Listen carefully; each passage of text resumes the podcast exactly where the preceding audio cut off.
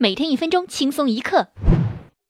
五月九号，上海公安的两名干警凌晨一点多，在上海某如家酒店未亮明身份的情况下，强行进入了一名女住客的房间，造成该客人身体多处受伤，严重惊吓。而上海公安呢，至今也未对此事作出回应。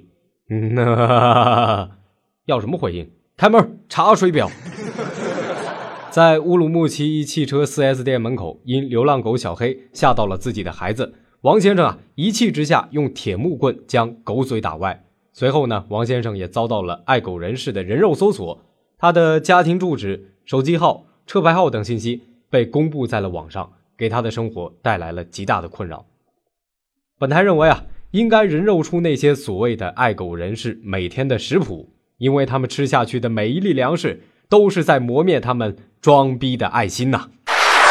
如果您想看到今天的第一则趣闻，请关注我们的公众微信账号“听说了没”，并且回复“儒家”。